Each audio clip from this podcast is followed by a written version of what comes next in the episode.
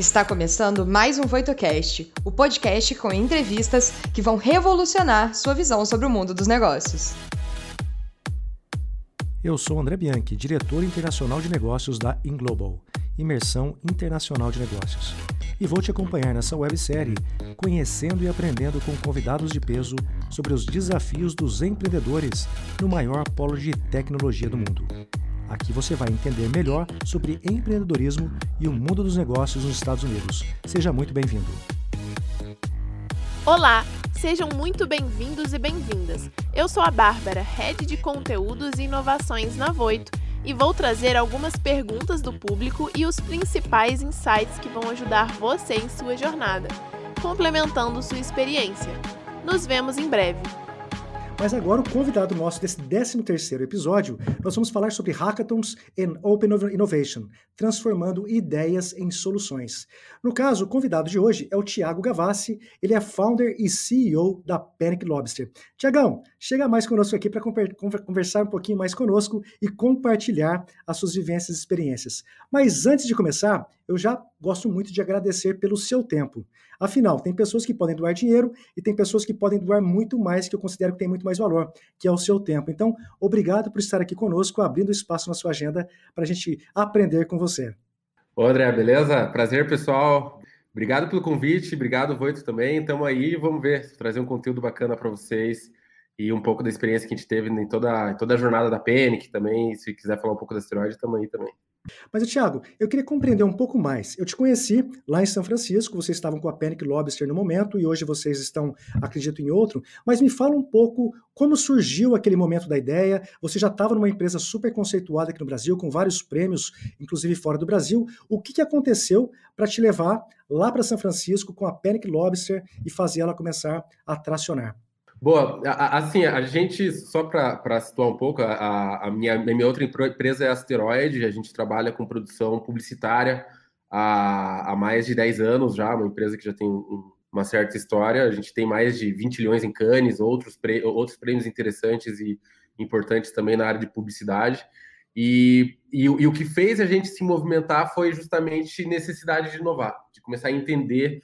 É, e absorver processos de inovação e desenvolver uma cultura de inovação dentro da asteroide de novos negócios. Né? Então, junto dessa iniciativa de trazer cultura de inovação para dentro da asteroide, a gente também é, é, surgiu a oportunidade de a gente lançar novos negócios. E nesse processo de lançar novos negócios nasceu a, a, a Lobster, né? E, e uma vantagem, e uma oportunidade muito grande que a gente teve. Então a gente foi para São Francisco, a gente é, montou o nosso escritório lá, operou por mais de dois anos lá em São Francisco. E, e, nesse processo a gente teve a oportunidade de ser selecionado por um programa de aceleração de startups, que foi, que foi enfim, é muito importante para a gente pegar não só e, e, acelerar e tracionar esse momento inicial da Panic Lobster, mas também desenvolver muito networking, know-how como, de como se trabalha, de como se pensa um processo de, de construção de uma startup direto do, da fonte, né? Perfeito. Mas, Thiago, hoje a Panic Lobster ela está atuando com hackathons. Eu até uhum. queria é, pedir para que você passasse um pouquinho mais o que é hackathons, só para as pessoas compreenderem um pouco mais, e também como que ela pode ajudar, muitas vezes, as empresas a encontrarem novos projetos, ter acesso à inovação ou até mesmo à transformação digital.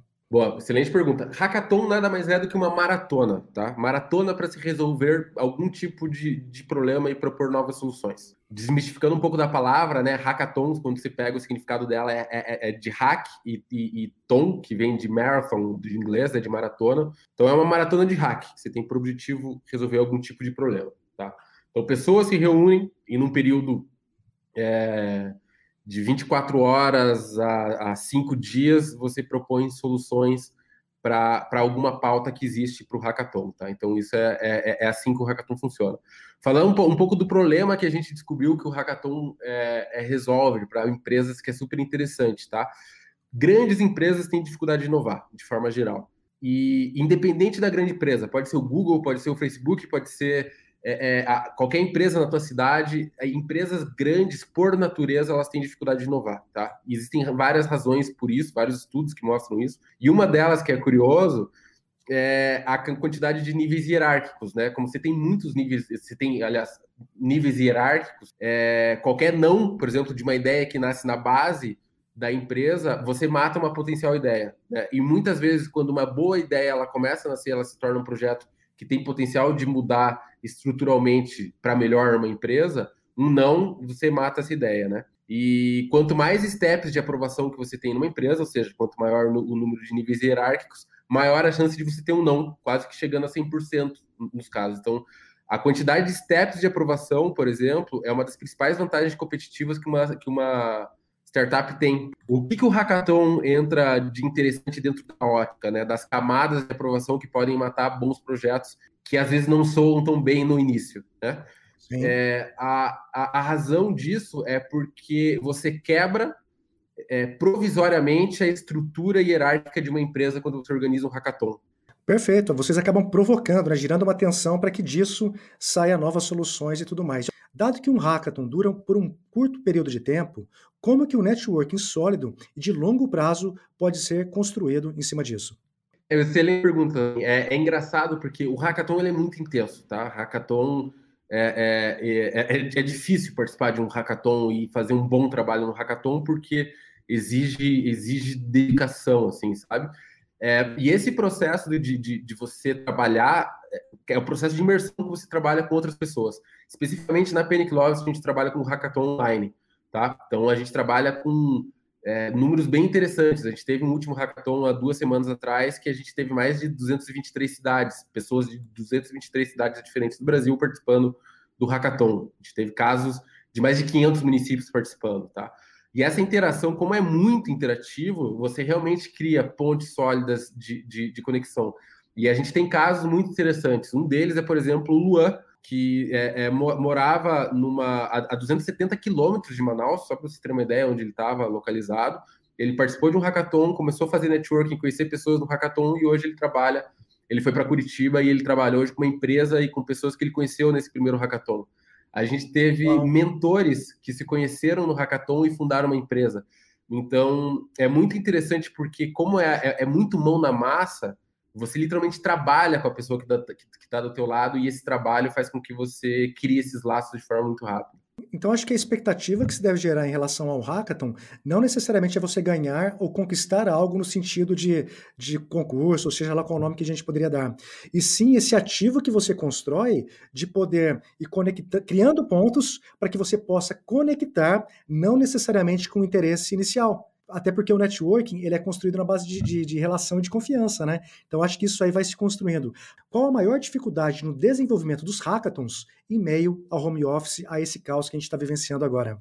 Perfeito. E é isso que é, esse, essa é justamente a solução da Panic. A gente trabalha isso de forma online. A plataforma da Panic é uma plataforma de gestão de hackathon online. Então a gente tem é, é, a, a, forma, a metodologia que a gente descobriu, que a gente pesquisou bastante, assim, basicamente o formato da PN, que é uma espécie de sprint, tá? um sprint de startup, a gente roda durante o hackathon, um laboratório de sprint, e esse laboratório de sprint ele é gerenciado por meio de várias entregas parciais. Então, você tem uma entrega parcial de ideação, outra de, outra de prototipagem, interação de produto e validação, e depois, por último, pitch. Tá? E essa e esse processo de entregas parciais, a gente tem basicamente a gestão dos times que acontece na plataforma da Panic e a comunicação que acontece na plataforma do Discord, que a gente tem algumas outras tecnologias que conectam ali com o Discord. É, e é muito interessante. O que a gente descobriu é que o Hackathon Online é um formato muito interessante e funciona super bem. Então, é, o home office, né, a, a, a, é, ao meu ver, pelo menos para a gente na Panic Lobster, nitidamente foi uma oportunidade. Assim, a, o trabalho remoto e a possibilidade da gente chegar a, a, a, uma cidade a 270 quilômetros de Manaus e conectar essa, essa pessoa com uma pessoa em Curitiba foi super positiva. Então, é uma oportunidade é, mais do que uma dificuldade, na minha visão. Então é, é interessante você falar isso, porque o próprio Hackathon ele também foi se reinventando, né? Muito. Encontrando novas formas para que pudesse ir muito além. Ah, uhum. Tiago, qual a melhor abordagem para apresentar um hackathon em uma companhia que não é tão aberta à disruptividade? Por que eu acho interessante essa pergunta? Porque às vezes vocês já têm algum tipo de mapeamento de comportamentos ou de objeções que vocês já acabam instruindo as pessoas para que elas possam já ir apresentando de uma forma que fique que quebre alguns padrões ou que quebre quebre algumas barreiras. Vocês já têm alguma coisa nesse sentido? Vocês auxiliam também nesse processo? É, é, eu vou ser extremamente pragmático, sincero e honesto nessa pergunta, tá? É, não tenho a resposta para isso, cara. Uhum. É, essa, inclusive, é uma das dores da Panic, sendo bem sincero. É, normalmente, os hackathons que a gente consegue executar e bem são com empresas que têm pessoas internamente que já participaram do hackathon, já entendem o que é, tá? Empresas que têm, é, que têm uma visão mais tradicional de gestão ou que não tem ou que não vem na inovação uma necessidade, é, é, o processo é mais difícil, tá? A gente tem casos que a gente já fechou negócio com esse tipo de modelo. O que que acontece, tá? Nos dois cenários. Normalmente, quando a gente tem uma pessoa na outra ponta que já, já, já, já participou ou entende o que é o hackathon e os benefícios que ele traz, o processo ele fica mais fácil para a gente tanto da execução, quanto da venda, quanto da operação do hackathon. Quando não tem, é muito interessante, porque as pessoas veem que a empresa ela tem medo de dar errado, tem medo daquilo impactar de, de alguma forma negativamente.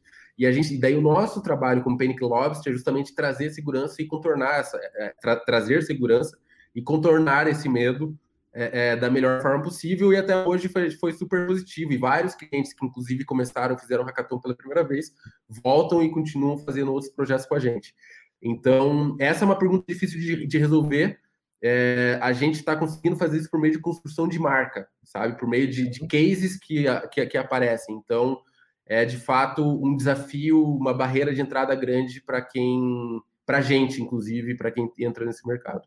Ah, e até obrigado pela transparência e sinceridade, Thiago, porque para quem está do lado de cá, muitas vezes, acha que tudo é lindo, maravilhoso, é uma estrada, uma estrada reta, maravilhosa, que não tem alguns desafios. E quando você traz isso, você está simplesmente falando para as pessoas que estão aqui do outro lado o seguinte: olha, os desafios têm, nós não sabemos todas as respostas ainda, agora mas estamos trabalhando para poder desenvolver. Então, acho muito legal. Quais mudanças de mindset uma pessoa que participa de um hackathon pode ter? Porque eu acho que tanto você, como empreendedora que está liderando a Panic Lobster, também teve que desenvolver muitas coisas para as pessoas compreenderem que nem tudo é conhecimento técnico. Eu acho que tem coisas para a gente trabalhar aqui a mente para poder ir além. Seria isso? Perfeito, perfeito. Na minha, assim, ó, é muito. Isso a gente estressa demais nos hackathons, assim, sabe? É, o, a maior saída, na minha opinião, quando alguém participa no hackathon da Panic Lobster, é desenvolver visão sistêmica e, pra, e pragmática de gestão de projetos, tá? O que, que é visão sistêmica? Passo 1, um, passo 2, passo 3. É uma das principais dificuldades que pessoas têm quando elas estão fazendo uma gestão de projetos, seja esse projeto um TCC, ou uma startup, ou um projeto inovador dentro da tua empresa, tá? Então, essa, é, esse é o, é o primeiro passo.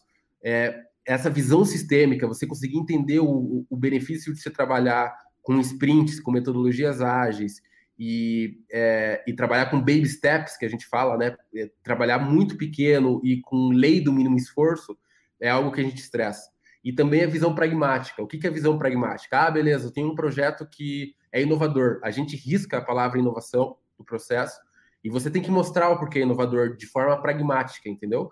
É, então, a, vis, a, visão pragmática de como um problema é resolvido por meio de uma solução é algo que a gente literalmente chega com os dois pés no peito assim das pessoas para elas desenvolverem essa visão, essa visão pragmática. E na minha opinião, é, é, essa visão sistêmica e a visão pragmática são os dois maiores benefícios que você sai, porque no final do dia, startup e inovação nada mais é do que um, uma do que uma visão pragmática de como resolver um problema.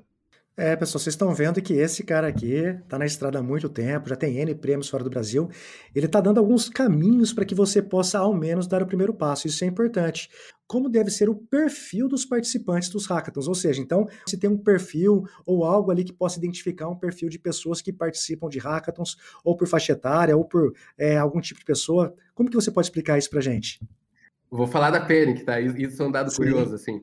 80% das pessoas que participam da, dos hackathons da Panic nunca tinham participado de um hackathon antes. Então, é, é, um, é um, são newcomers, digamos assim, são primeiras, primeiros viajantes, e muitos deles que participam do hackathon da Panic também voltam para participar. E quando às vezes ele participa de dois, três, eles voltam como mentores para participar desses hackathons. Então, é, é, não tem, é, é um público bem diferenciado se, se, é, essa estatística é interessante, 80% são é, é, pessoas que nunca participaram do hackathon. é fácil. O último hackathon que a gente fez, 57% era, era público feminino, então tem é, uma boa distribuição de gêneros. E, e, de forma geral, assim, também se for trazer um número interessante e, específico de quem participa dos nossos hackathons, normalmente 80% tem algum, algum grau de ensino superior. Tá? 80% da base também tem algum grau de ensino superior. Mas, de forma geral, um público e de idade vai desde de 15 a. A gente já teve até gente de, de 70 anos participando. Mas é, é bem interessante. É. Não, isso quebra alguns padrões também, né? Porque quando se fala em hackathons, startups, inovação, a gente acaba criando muitas vezes um, um perfil de pessoa que é o, talvez o mais jovem e tem espaço para todos. Eu acho que isso é muito inclusivo, especialmente num país como continental como o Brasil. Como escolher a equipe para realizar o evento? Quais profissionais e habilidades você julga essencial para a realização de um hackathon? É, é, é, é, varia muito da temática do hackathon, assim, mas é importante você ter pessoas é, é, é, basicamente um, uma micro uma microempresa. Para você tocar um hackathon, você vai precisar de gente de comunicação, gente de marketing, de mídias sociais. É, você vai precisar, principalmente, isso na fase de divulgação e captação né, de pessoas para participar do hackathon. Então, você precisa de, de uma boa equipe de marketing e comunicação por trás para você atingir as pessoas que têm interesse no hackathon que você está desenvolvendo. É, já na operação do hackathon, é interessante você ter pessoas que dominem metodologias ágeis e processos de inovação que já tenham trabalhado de alguma forma em startup ou lançado algum tipo de startup para poderem dar suporte aos times caso necessário. Conhecimento de tecnologia também. Então, quando você fala dessas plataformas, essas integrações, é interessante você ter esse tipo de gente. No geral, os hackathons da Panic, quando a gente fala do nosso time, os hackathons que a gente opera, porque como a gente tem tecnologia, às vezes, às vezes outras empresas operam. Nos hackathons da Panic, a gente entra com um time de mais ou menos de 15 uh, de 5 a 15 pessoas, dependendo do tamanho do hackathon, e tende a ser um time bem multidisciplinar, tá? Tiago, é necessário um nível mínimo de aptidão técnica para participação de um hackathon? A gente recomenda que não, assim, no nosso especificamente, como você falou, André, é um hackathon bem inclusivo. Então, a gente permeia o hackathon com muito conteúdo, sabe? Perfeito. E, esse, e, e, e essa é, então, se você nunca escutou falar sobre metodologias ágeis, ou como funciona, ou qual que é a origem, é, é, daí a gente fala um pouco de, de Toyotismo, modelo Toyota de produção, Scrum, é, é, startup enxuta, sprint, a gente traz vários conteúdos sobre isso que são muito úteis para, é, independente da área que você opere, são conteúdos que vão te ajudar de alguma forma a executar um projeto. Então a gente fala que é meio que para todo mundo que tem interesse em, em, de alguma forma, aprender e desenvolver habilidades de gestão de projetos utilizando metodologias ágeis, tá? É, e alguns casos são legais, assim. Então, a gente teve um hackathon que a gente fez ano passado que, é, que tinha por objetivo trazer soluções para uso e reuso de água, geração de energia limpa e horticultura familiar é, de uma escola agrícola técnica, uma escola, uma escola de ensino técnico agrícola. E o legal é que necessariamente todos os times tinham que ter pelo menos um integrante do ensino médio. Então quebra um pouco aquela a, a nossa a, a, a, nossa audiência comum. Então tinham, tinham pessoas de 14 a, a 17 anos participando do hackathon.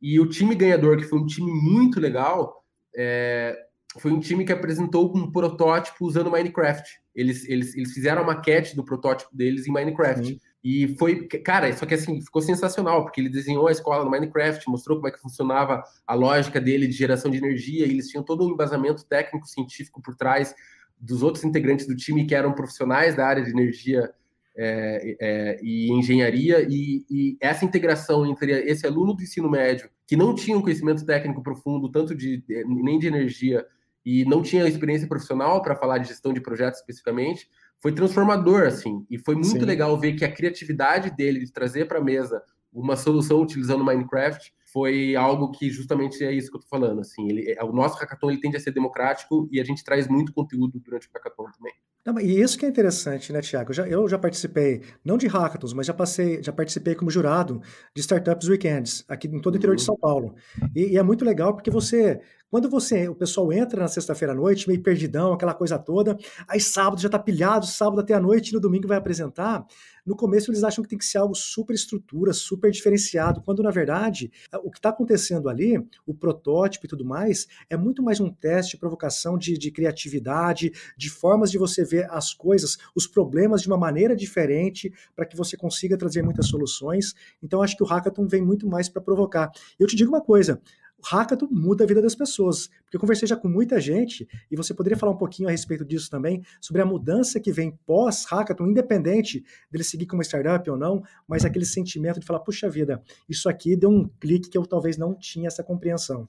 Exato. A sensação de realizar, assim, a, a sensação de você conseguir planejar algo muito rápido e executar algo muito rápido é, é muito gratificante, porque é, às vezes a gente quer fazer alguma coisa e o, o, primeiro passo é sempre difícil, né? Você, ah, beleza, eu quero, eu quero atingir, quero, quero construir um prédio, mas eu nem comprei o tijolo, ou nem fiz a maquete, né?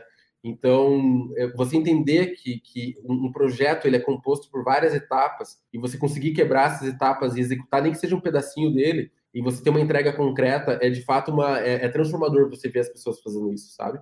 E Perfeito. outra coisa, é, a, a, a, nossa visão, inclusive, como empresa, é democratizar o acesso à cultura de inovação. É isso que a gente quer com a Panic, por meio de tecnologia. E, e quebrar, então, a, as provocações que a gente faz que levam justamente isso é mostrar de forma clara e auditiva que inovação não é um processo inspiracional, inovação Sim. é um processo operacional, ou seja, ele é dolorido mais do que, do, do que criativo e trabalhoso, Sim. e inovação não é necessariamente tecnologia a tecnologia ela é fruto de um processo de inovação, né? Então, Perfeito. a gente quebra um pouco dessas, desses paradigmas e isso é uma coisa que a pessoa leva é, para sempre, assim. Isso é muito legal. Perfeito. Quando a gente fala de hackathon, ou talvez de inovação, ou algo maior, é, me parece que muitas vezes está associado a empresas maiores.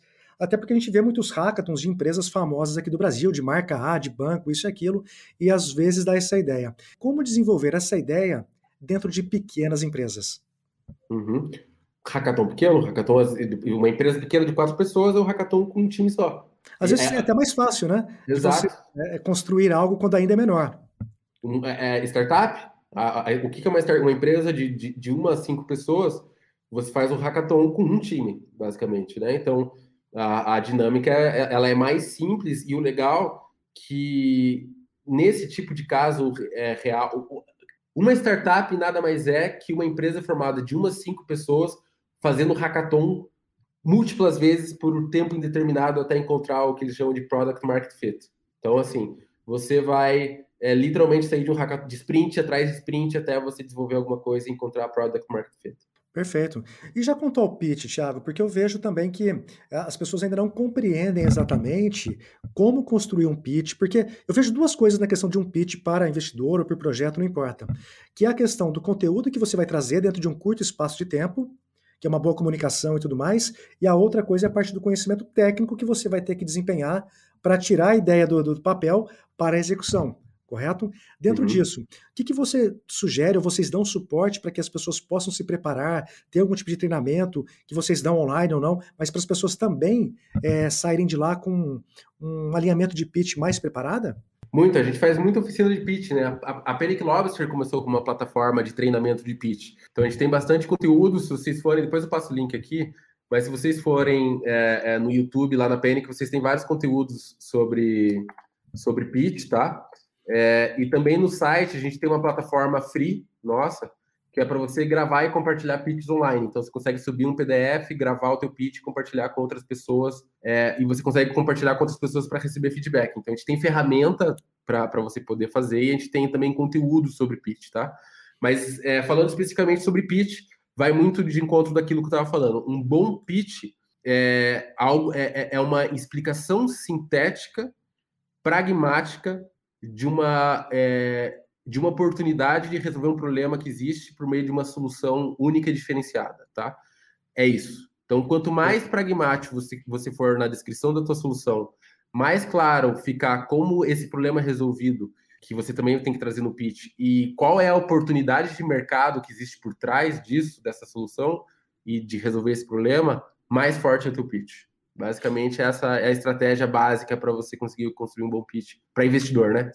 Perfeito.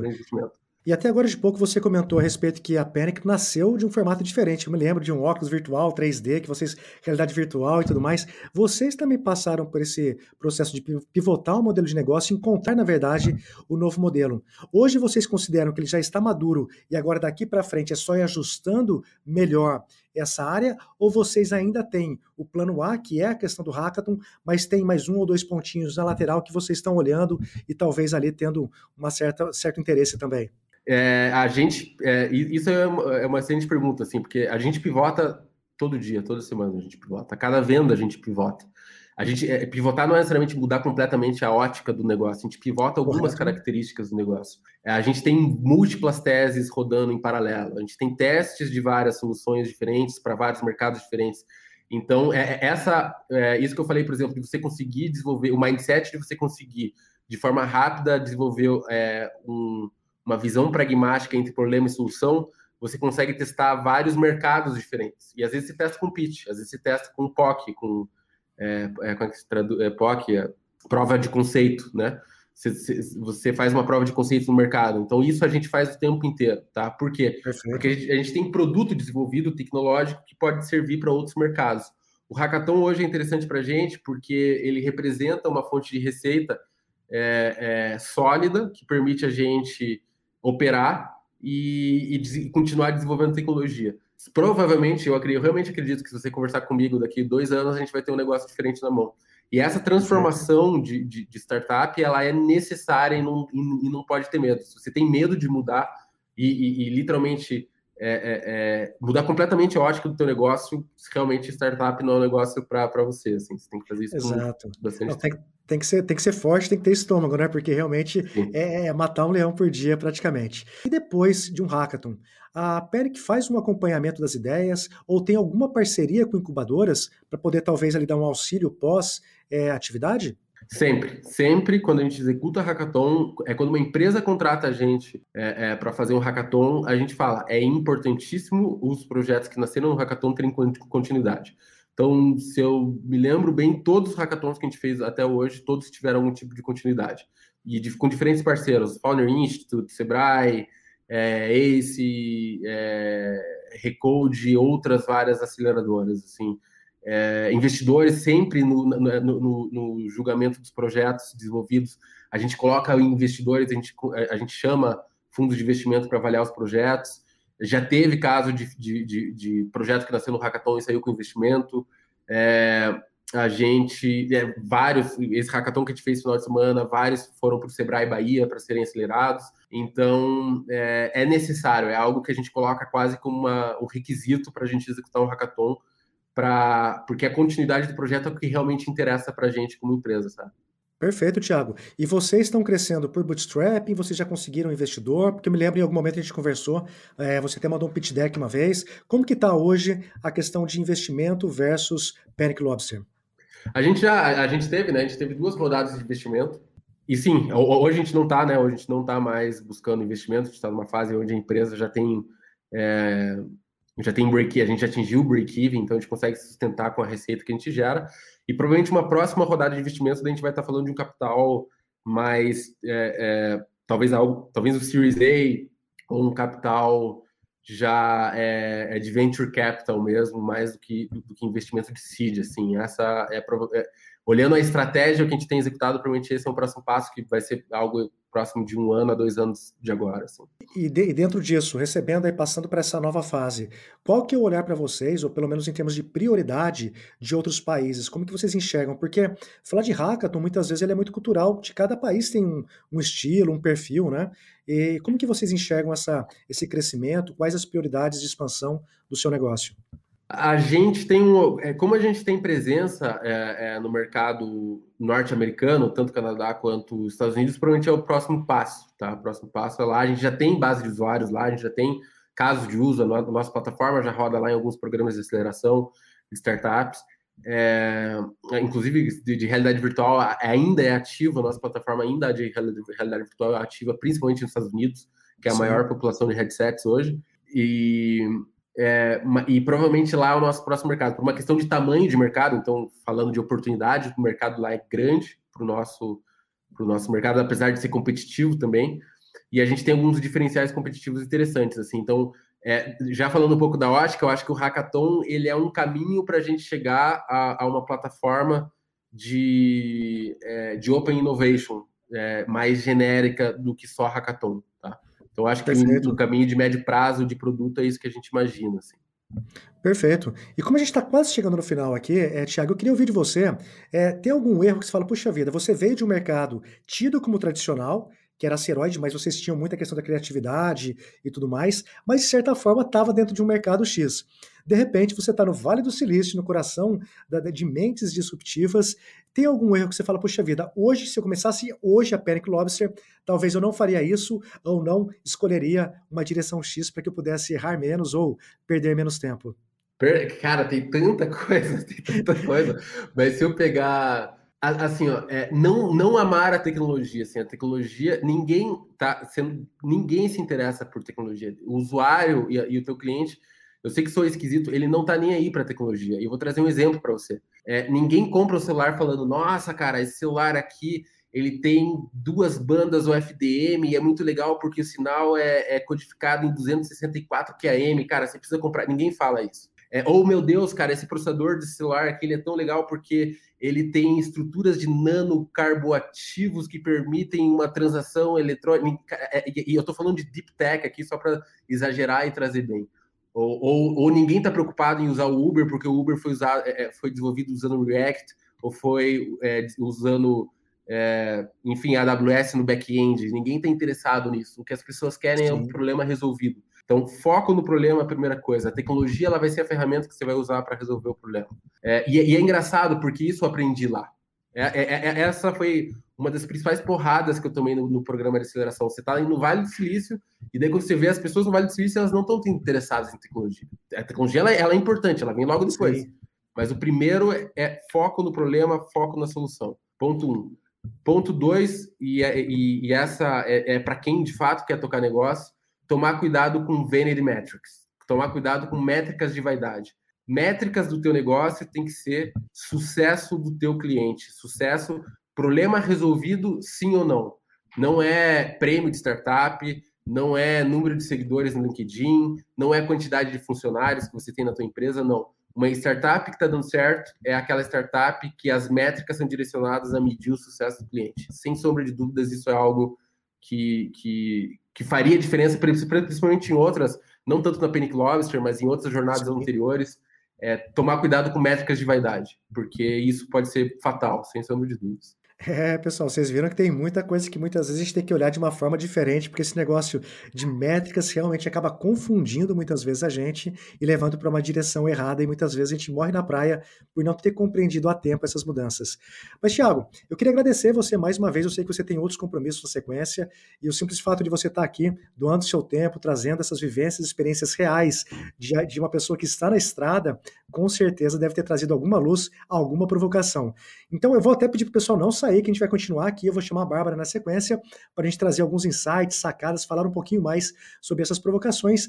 Mas eu queria dar a palavra final para você, agradecendo mais uma vez a sua participação.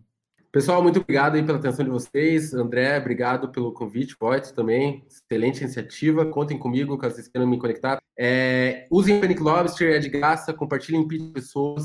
Pratiquem inovação. Não é uma questão de escolha, na minha opinião, é uma questão de sobrevivência é, seja na tua própria empresa ou trabalhando como empreendedor ou, ou, ou, como colaborador dentro de uma empresa, inovação não é, é, é, é apesar de ela ser usada às vezes como ferramenta de venda e sucesso, ela não é, ela é necessária, ela é necessária, é necessário você ter um domínio, é, entender como é que funciona um processo de inovação, porque isso vai fazer diferença na carreira de todo mundo. Perfeito, Thiago. Cara, obrigado por mais essa provocação final e desejo todo sucesso no mundo. espero em breve, muito em breve, vê-los é, fazendo um IPO em Nova York. Tá joia? Abração. Valeu, valeu. Abração, obrigado, valeu. É, pessoal, realmente vocês estão vendo que o mundo das startups, da inovação, não é tão simples, não é uma linha reta que vai do ponto A ao ponto B. Então, realmente, a gente olhar pessoas que estão traçando esses pontos de, de poder sair de um ponto A para o B, mas fazendo acontecer, vendo todos esses desafios, é muito positivo. Mas gostaria de convidar a Bárbara aqui para as considerações finais, para trazer alguns, alguns insights também, algumas provocações, para que a gente saia do dia de hoje com muita lição de casa para implementar hoje mesmo na sua vida e no seu negócio. Olha, André, com certeza a palavra do dia é provocação mesmo, viu? Porque tive várias aqui enquanto estava rolando o bate-papo e eu até separei aqui quatro pontos principais que eu consegui tirar. O primeiro deles é a questão de agilidade e adaptabilidade. A gente viu muito isso nos últimos anos, né? Como é essencial a gente ter essa agilidade, e agora a gente viu como isso é importante para os negócios também, para a gente conseguir trazer a inovação. E aí entra né, no segundo ponto que eu anotei também, que é essencial a questão da inovação, da gente conseguir de fato identificar ali aquele mercado, começar a pensar em formas diferentes de resolver um problema. E aí, com o problema, entra a terceira parte, que é a parte de que tecnologia não é tudo. Não adianta também a gente desenvolver um negócio super tecnológico, muito louco, parece que é do futuro, se a gente também não está resolvendo um problema, ou se as pessoas que vão ser atingidas ainda não sabem que aquilo é um problema também, né? Porque isso acontece. Exato. Às vezes a gente tem uma ideia, ela só não é lançada no momento certo, às vezes está tarde demais ou cedo demais. Então, essa questão de tecnologia não é tudo, achei essencial, a gente precisa focar no, no problema e a resolução desse problema é que pode ter o uso de tecnologia ou não, porque às vezes é uma solução mais simples do que a gente imagina. E por fim, a questão do pitch também, né? Que ele falou aqui, falou um pouquinho sobre como fazer o pitch, quais são as coisas mais importantes. Então, ter esse pitch também é algo muito importante para a gente conseguir mostrar o valor que a gente enxerga no nosso negócio. Se a gente também não tiver um, uma boa estratégia de pitch, às vezes a gente pode ter uma ideia genial que resolve um problema de forma genial, mas que as pessoas não vão saber que isso acontece porque elas não conseguiram pegar a ideia real do que você estava querendo passar. Exatamente, Bárbara. E a gente pode afirmar com toda propriedade aqui que tem muito conteúdo ainda por vir aqui no Mundo Empreendedor. E para quem já perdeu os episódios anteriores, também tem muitas sacadas que você começa a conectar todos os pontinhos, porque a, a cada episódio são pessoas diferentes, em empresas diferentes, com estágios de vida diferentes, que acabam trazendo perspectivas diferente. E você acessando todo esse conteúdo aqui no canal da Voito, você pode começar a compreender, muitas vezes, o que o seu vizinho, o seu concorrente acaba não observando. E o que vai acontecer? Você muitas vezes sai na frente por ter mais conteúdo prático e objetivo somado a todos os cursos oferecidos aqui pela Voito. Então tem muita coisa para fazer, tem a lição de casa para começar hoje mesmo. E mais uma vez, Bárbara, agradeço a você, ao Douglas, a Letícia e a toda a equipe Voito por estar aqui conosco. Abraço a todos e até breve. O que você achou do episódio de hoje? Não se esqueça de dar o play no próximo e nos seguir na sua plataforma de podcasts favorita para não perder nenhum episódio novo. Ah, você também pode nos seguir nas redes sociais. Os links estarão na descrição desse episódio. Nos vemos em breve. Até lá!